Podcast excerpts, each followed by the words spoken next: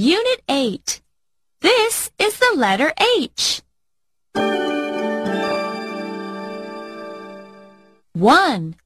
Trace the big H. Please count and trace with me.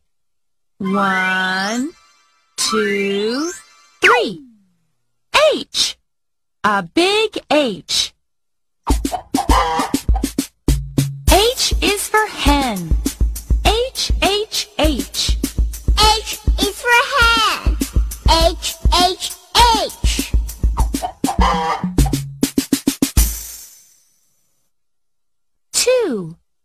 Trace the little h.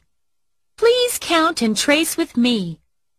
1, 2, h. A little h.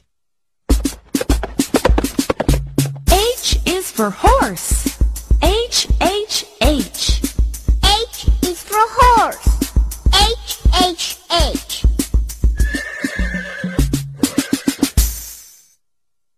Three.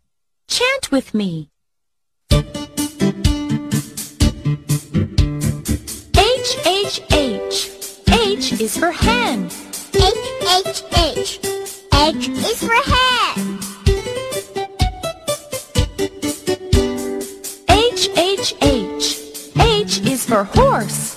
H, H, H. H is